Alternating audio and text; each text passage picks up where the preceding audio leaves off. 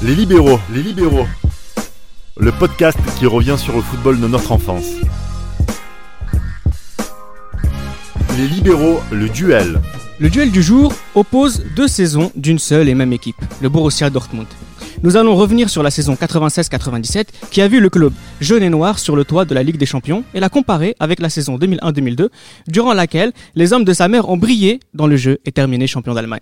Vous l'avez compris, nous allons surtout nous intéresser à un club qui a su être important juste avant et juste après l'an 2000. Depuis l'Urban Soccer de Nanterre et pour parler d'une des plus belles périodes du BAFAOB Dortmund, j'ai avec moi Tate, Bonsoir à tous et à toutes. Damaz Bonsoir à tous. et Johan. Salut les gars.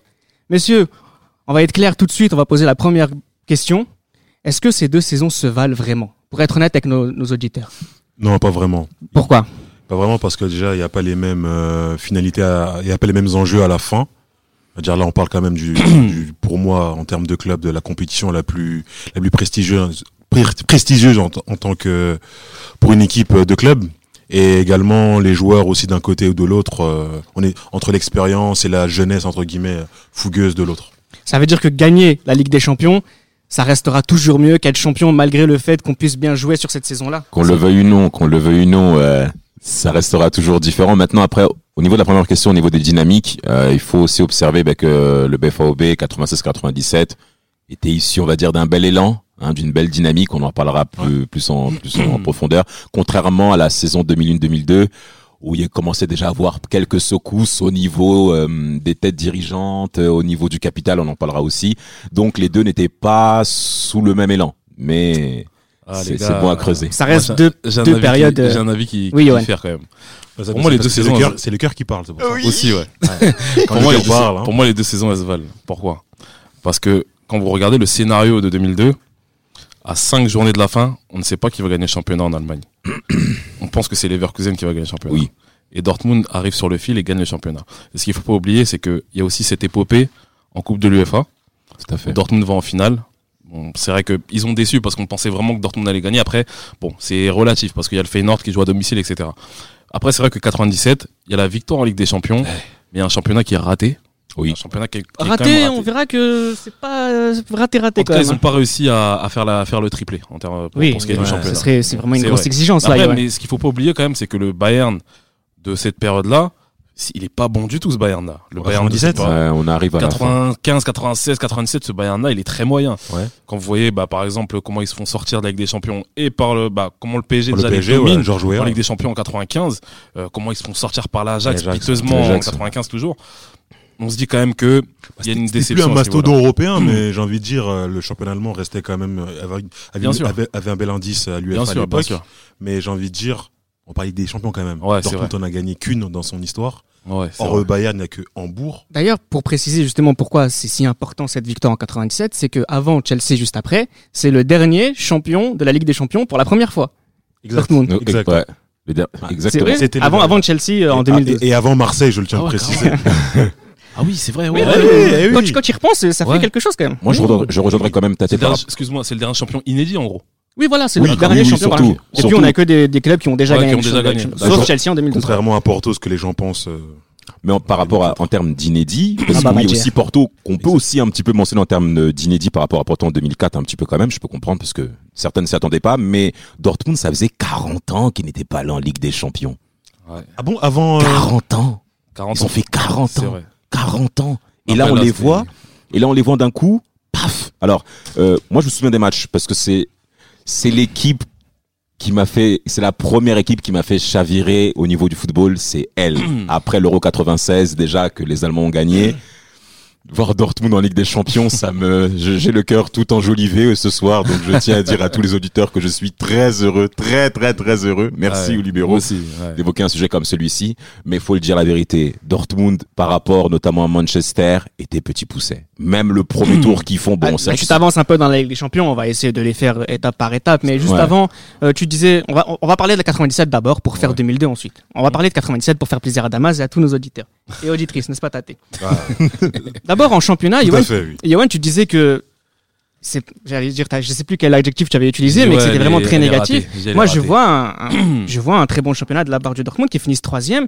derrière le Bayern de Oui. Klinsmann Ouais. et derrière le, le Bayern Leverkusen, Dov Ouais. Kirsten qui finit meilleur buteur. C'est vrai, c'est vrai. Finir troisième pour ce club, Là, quand j'entends comment vous en parlez, Mais ça, après, en un fait, club de, quand- j'allais dire de seconde zone de- d'Allemagne, mais c'est pas. c'est quand je, pas dis que la, quand je dis que la saison est ratée, en fait, compte tenu justement bah, de la saison précédente du Bayern Munich, qui n'est pas bonne du tout, Mais il gagne Bah, un titre. la, la saison d'avant, Oui, en 96.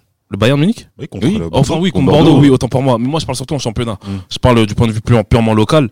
Le Bayern de Munich, ça fait deux ans qu'ils sont, qu'ils sont moyens. Ouais. Et euh, on certes, bien sûr, on attend toujours en Allemagne que le Bayern gagne le championnat, que le Bayern revienne. Formalité. Mais quand vous voyez ce que Dortmund fait les deux années précédentes et que l'année d'après vous finissez troisième, bien sûr qu'il y y y a la victoire en Ligue des Champions justement qui fait, Exact. qui on va dire qui, qui amortit un petit peu le, qui amortit un petit peu la chute. Mais pour moi, la saison elle est pas pas vraiment réussie en angle, en, en, en championnat en tout cas. En championnat Parce pour moi, elle est pas si je réussie. peux me Tu peux pas permettre d'avoir quelques. pas le droit de dire ça. Ah bah justement, je vais avoir quelques précisions et tu rebondiras de suite à T. On a d'abord une équipe impériale à domicile. Il y a une seule défaite Ouais, sur la saison vrai. à domicile. C'est surtout les défaites à l'extérieur qui vont punir euh, le Borussia. Dortmund sur cette saison-là. D'ailleurs, petite précision, ils perdent la plupart de leurs matchs contre ceux qui vont finir dernier du championnat. Voilà. Donc je sais pas si ça en dit long, peut-être sur la- la- la- la- l'aspect psychologique de cette équipe-là. On verra qu'en Ligue des Champions, psychologiquement, ils ont pas beaucoup de problèmes. Mais on a quand même une équipe qui perd contre Fribourg, contre 5 Poli, Ah ouais. contre Rostock, qui vont finir euh, dernier du championnat. Qu'est-ce comment t'analyses cette c'est, c'est psychologiquement que Dortmund s'est écrasé en Ligue des Champions euh, en championnat pardon Oui, c'est psychologiquement. Déjà, il y avait les titres d'avant. et Il y avait deux titres avant. Deux titres. ouais. Et euh, quand on arrive en Ligue des Champions à un certain stade, et en plus avec les, les joueurs d'expérience qui, entouraient cette équipe, à mon avis, la Ligue des Champions prenait beaucoup d'influx nerveux Exact. par rapport à- au championnat. Ils avaient déjà gagné et d'énergie. Ils avaient déjà gagné les années d'avant. Ouais. Donc à un moment donné, quand on est sportif, même nous à notre petit niveau, On va dire, il y a plus l'appétit. Il y a plus l'appétit, ouais, Il a plus l'appétit, c'est Mais, vrai. mais en plus depuis l'appétit, faut pas, oublier- faut, faut aussi regarder la dimension de Dortmund qu'on, euh, en termes de ville en Allemagne. C'est pas une très grande ville de la Ruhr, hein, Dortmund. C'est pas un grand club, on va dire en termes d'historique, notamment par rapport au Bayern. il y a le- moins d'argent que Schalke déjà. déjà moins que Schalke, qui a des, qui a un passé assez lourd dont on évitera d'évoquer ici. Financièrement, Et mais qui a battu l'Inter Oh mais ça, écoute, en finale de Coupe Coupe la même année, la même année. en 97. On a placé la pastille contre Inter, on Donc continue. Dortmund déjà, on va dire en termes économiques, Quel club de merde. et, et, et n'est pas n'a pas la même dimension, notamment que le Bayern. Donc voir Dortmund gagner des trophées haut la main, notamment lors des deux dernières années devant le Bayern, ben, ça a quand même surpris pas mal de gens. Et il faut aussi savoir que Dortmund jouait très bien. C'est ça. Eh oui. Dortmund jouait très très ultra- bien. C'est une équipe qui était ultra solide. Oh, c'était très agréable à les regarder jouer. Et en plus, ça change un peu de l'image que nous avons des Allemands. C'est-à-dire, on voit des Allemands un peu, d'habitude, rugueux, euh, disciplinés, droits. Là, il y avait un mélange. Il y avait un mélange entre euh, voilà ça, la- le côté rugueux avec les, les créateurs de devant, Exactement. etc. Et bien sûr le Karl-Heinz Reidle, le, le, le et, et- et- euh, et Stéphane Chapuisat, qui Ouais. arrive en 92 en même temps qu'Otmar Isfeld. Parce qu'il faut également en parler. Dortmund, Il en termes de euh, dynamique. Il l'emmène, ouais, il l'emmène de en Suisse, connexion ouais, il l'emmène suisse. de la Suisse. ouais, C'est ça, exact. En termes de dynamique de performance, Ben, Dortmund, c'est pas que les deux titres aussi. Les c'est années précédentes aussi, ils avaient fait une finale de Coupe de l'UEFA face à la Juve qu'ils ont encore perdu parce Ouais. que la Juve les a plusieurs fois giflés. Mais C'était la marche au-dessus, la Juve. On est d'accord. Ils avaient donc voir, mais voir Dortmund là était quand même gratifiant. Donc ensuite les voir en Ligue des Champions, Ouais. 96-97, il y avait quand même une certaine dynamique aussi. Justement, cette Ligue des Champions avec euh, Otmar Hitzfeld, hein, qui est là depuis 1991 Damas, mais c'est juste pour montrer Merci. que c'est vraiment cette équipe-là, de, c'est vraiment surtout l'identité d'Hitzfeld, à travers les, les matchs de, de, de la Ligue des Champions qu'on va, qu'on va vous, re- vous refaire revivre, essayer de parler d'Hitzfeld à chaque fois, essayer de voir comment psychologiquement il a aidé cette équipe à être à, ce niveau-là et comment tactiquement il évoluait. On a d'abord une phase de groupe avec l'Atlético Madrid, Vistvou Lutz et Jete à Bucarest. Là, ils s'en sortent plutôt bien les, les Oui, Dort- euh, oui, on pense. Bon, après, c'est clair que, Dortmund. on va dire, c'est vraiment le favori qui, qui voilà, qui passe, euh, qui passe. Ils finissent tour, deuxième de la poule malgré tout. hein. C'est Oui. l'Atlético Madrid qui finit devant. d'ailleurs contre l'Atlético À la Madrid. différence euh, de but. À la différence de but euh, particulière, s'attend- je crois. Mais après, on Ouais. s'attend quand même, on s'attend quand même à ce que Dortmund passe le. le C'est normal. Avec une grosse phase de coupe de. à l'époque euh, aussi, Oui. champion d'Espagne, Champion d'Espagne. Oui, avec, oui, oui, avec, Avec une grosse phase de groupe de buteur Erlich cette année-là. Non, c'est le coach. Et Pardon, de, Pantic, pardon. Pantic, qui- ouais. qui- qui fit- Pardon. et de Chapuisat, qui font euh, une très bonne phase de groupe. Et là, justement, ils retrouvent nos amis euh, de la JOCR, de Giroud, Oh là là. Champion de France. champion de France. Très et belle équipe, hein. Très très belle équipe. là, c'est, une- c'est, il déroule. Ouais, le, le déroule. Alors, déroule. Alors, je, je, je, je- Sans Jason. Oh. de quoi Jason de rouleau. Alors il y a une action, il y a une action très litigieuse euh, euh, au stade de la Baie des Champs avec euh, Lilian Asland qui marque euh, une euh, une action comme ça, une très, les très litigieuse où euh, je m'en souvenais que les commentaires de, de commentateurs de TF1 étaient très virulents par rapport à Dortmund. Euh, je crois que c'est Asland qui met une reprise de volée ou un truc comme ça, ça va à peu près euh, pied en hauteur, je crois. Et l'arbitre siffle faute. Alors que était sur un temps fort de Auxerre et euh, ça s'est joué quand même un peu de Ça, choses. ça me semble c'est au, c'est au Westfalenstadion ça. C'est pas, ouais. c'est pas à la baie, c'est pas à la baie des Champs. Ah, le c'est en Allemagne, hein. c'est en C'est en Allemagne. Mais en tout cas, les- en je me souviens que les commentateurs de TF1 étaient très, très, très durs envers Oui, Dortmund. bah oui, bah après. Et après, il y a le côté chauvinisme qui est là, Bien qui sûr. reprend le dessus. Mais Dortmund était au-dessus par rapport à. Auxerre. Et le gros match de Manchester United. Ah, ça, c'est. En Juste, Oui, rebondir avec ce match d'Auxerre.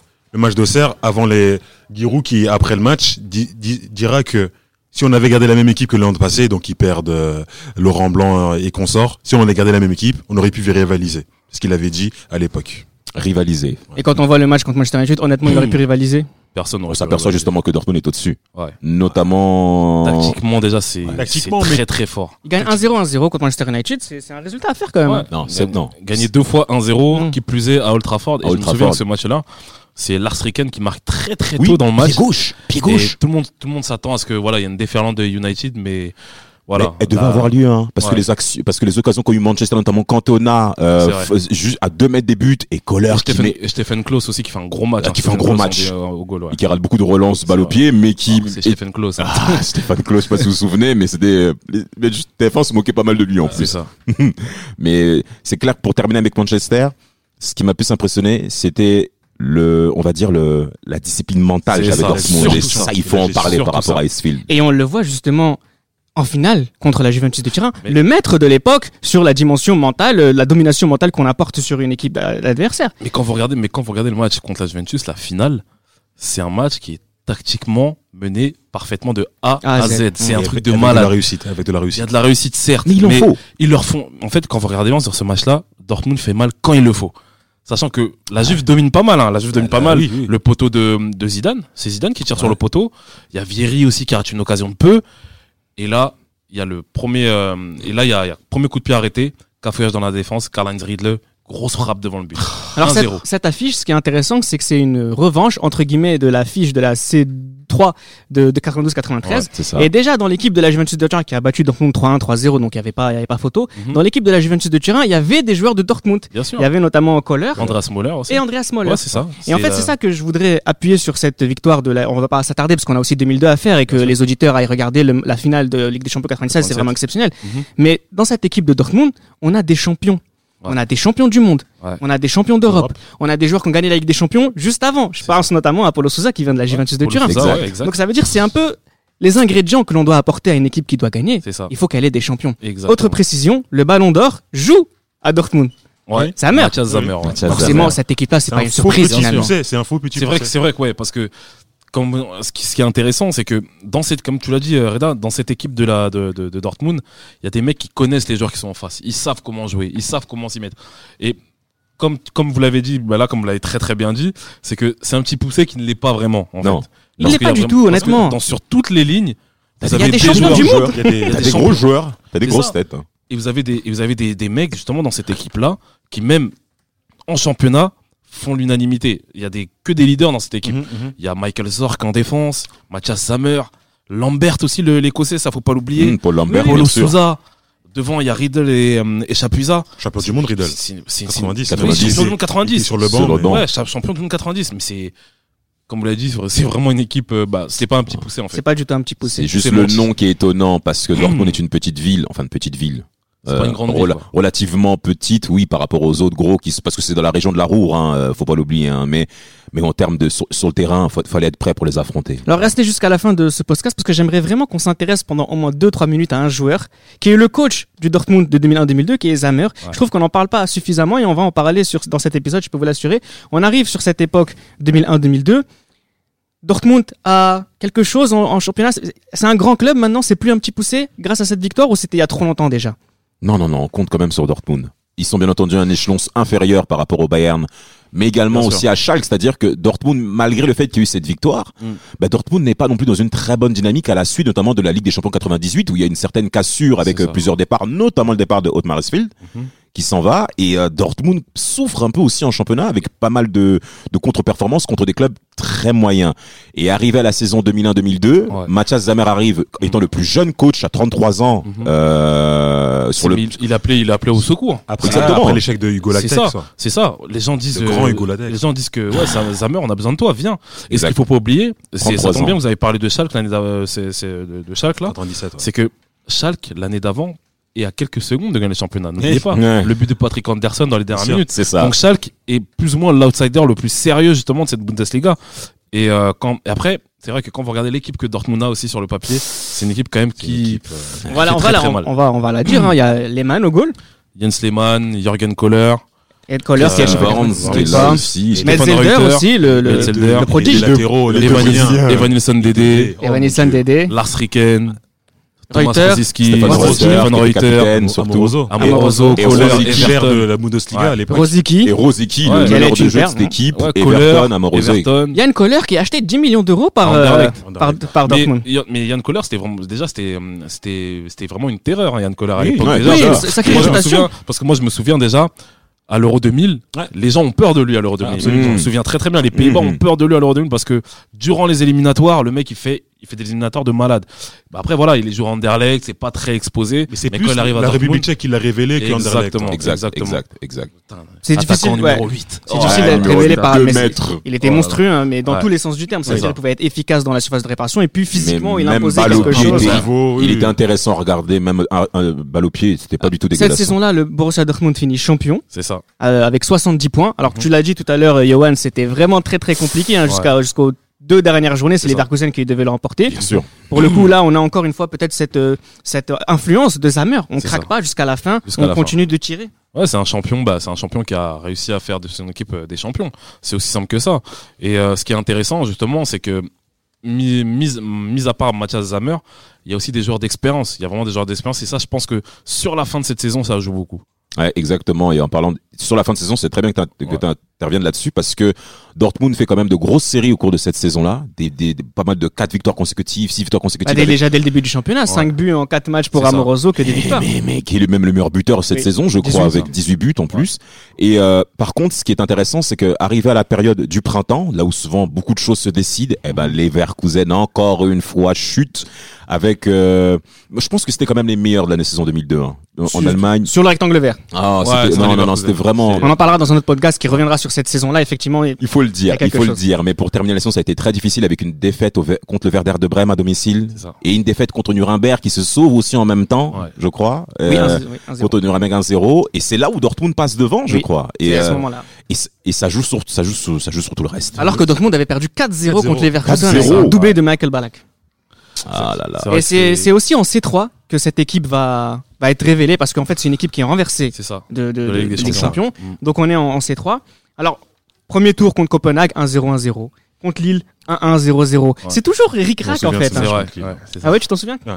tu, tu- tu- ça, te, ça te révoque quoi Ah, ça m'évoque euh, que Lille aussi avait une bonne équipe aussi à l'époque. Oui. ils avaient Ouais. battu Parme. euh, ils sont, ils sont Oui, le coup franc de Johnny. Ecker. Exactement. C'est ça. Et, Et- euh, et on, on- on se disait que oui, Lille allait peut-être rivaliser avec Dortmund et au final sur le terrain.